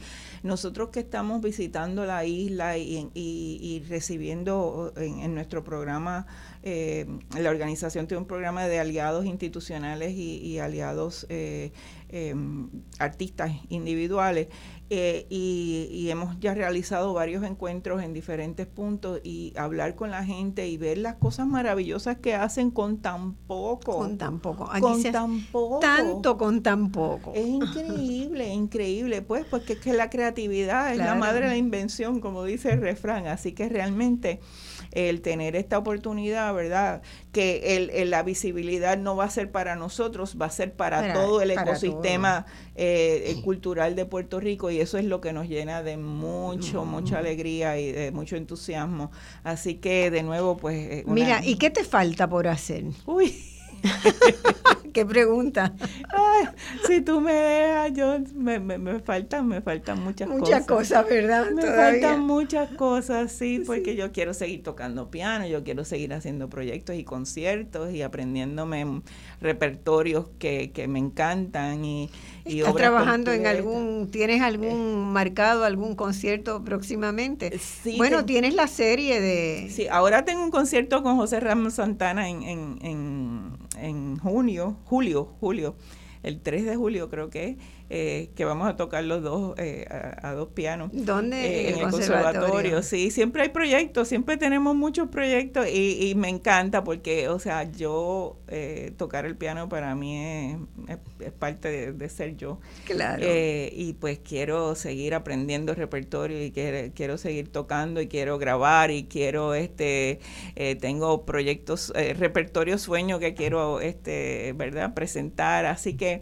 eh, y trabajar con mis muchachos, ¿verdad? Que seguir formando jóvenes pianistas es muy importante para mí, La, labor, la labor educativa y eh, propiciándole a ellos oportunidades de crecer y de poder desempeñarse en su arte, porque eh, una de las cosas que nos preguntan, que me preguntan mucho, maestro, ¿y qué vamos a hacer con esto? cuando Porque vemos los retos que hay en el, en el ecosistema y cómo nosotros vamos a vivir de esto. Y yo siempre, siempre les doy la esperanza de que sí. Claro. Yo digo, mira, yo nunca he, o sea, yo nunca he trabajado en otra cosa que no sea la música. Así que... Eh, me he ganado la vida. Me he ganado la vida muy bien y no he tenido estos problemas. Este, el músico sí tiene que estar acostumbrado a hacer muchas cosas, eh, em, ser un multitasker. Así que claro. Eh, para mí es eh, un proyecto sueño alcanzar que, que, la educación musical sea y la educación en las artes sea el derecho de todos en Puerto Rico, así que seguiremos trabajando en eso, eh, porque para mí es un compromiso, un compromiso personal.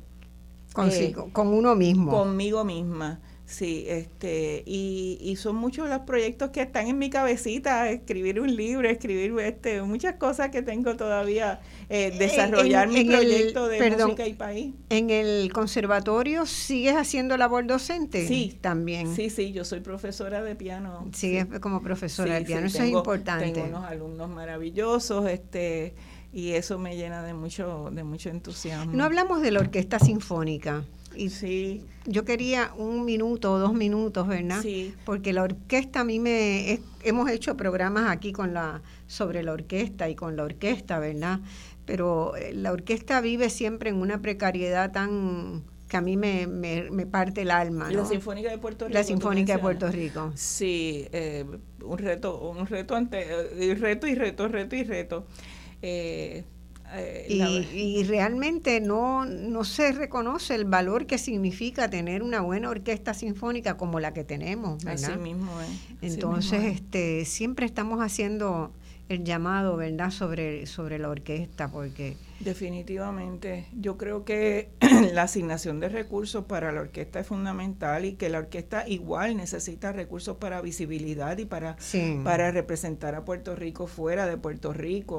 Este, no solamente ah, se produce una temporada maravillosa aquí en Puerto Rico, ¿verdad? Con, pero muchas veces no tienen los, los fondos para poder este, eh, diversificar, traer este, eh, invitados, este hacer hacer una temporada más amplia este el mismo festival Casal se, ha ido contrayendo bueno eso es otra cosa que te quería preguntar o sea qué podemos esperar que salga de las vistas públicas y del proyecto sobre el, el museo del festival Casals tú pues hiciste una propuesta bueno en la en tu, en tu presentación ahí, ¿no? Bueno, yo no fui invitada a las vistas públicas en, el, en, el Senado, sino que se me en la cámara, por la, cámara. En, la cámara, eh, eh, este, eh, se me convocó después a una reunión, ¿verdad? Cuando se, se dio a conocer el, el tema del fideicomiso.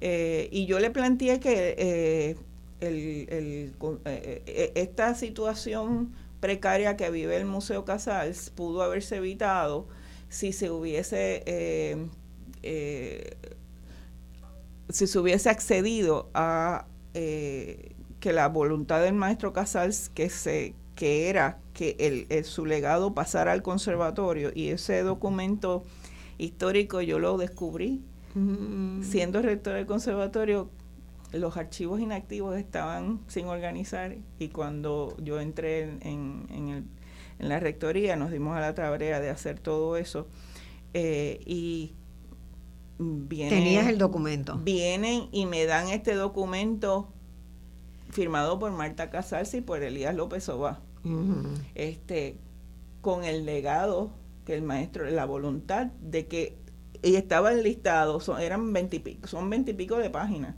el listado de todas las cosas que, el, que eran del maestro y que él, por voluntad, incluyendo el chelo, eh, quería que el conservatorio se quedara con eso. Pero que se reconocía en ese mismo documento que en ese momento, que fue en el 74, eh, el conservatorio no tenía las instalaciones en la, eh, para poder recibirlo, pero que eso se podría prorrogar la, la entrega hasta hasta que las tuviera. hasta que las tuviera.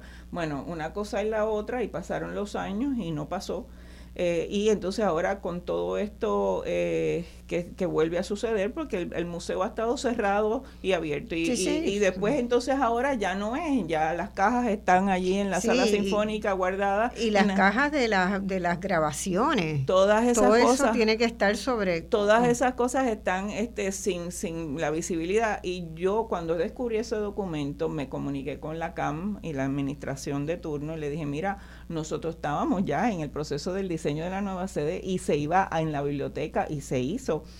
Se iba a hacer espacio para colecciones especiales este y por qué no nos eh, porque no articulábamos ahora en la acción eso. Pero me dijeron que ya eso era de ellos por ley y que ya eso no había vuelta atrás y tal y cual.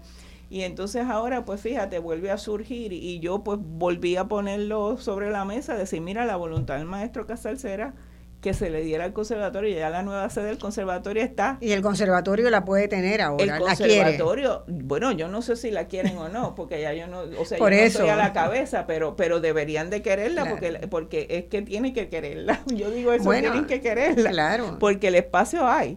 Bueno, pues a mí me, me tranquiliza mucho, ¿verdad? Que, que ojalá se pueda dar esa... Ojalá. Se Pero no lo sé, no sé qué va a pasar finalmente porque... Porque es el lugar lógico.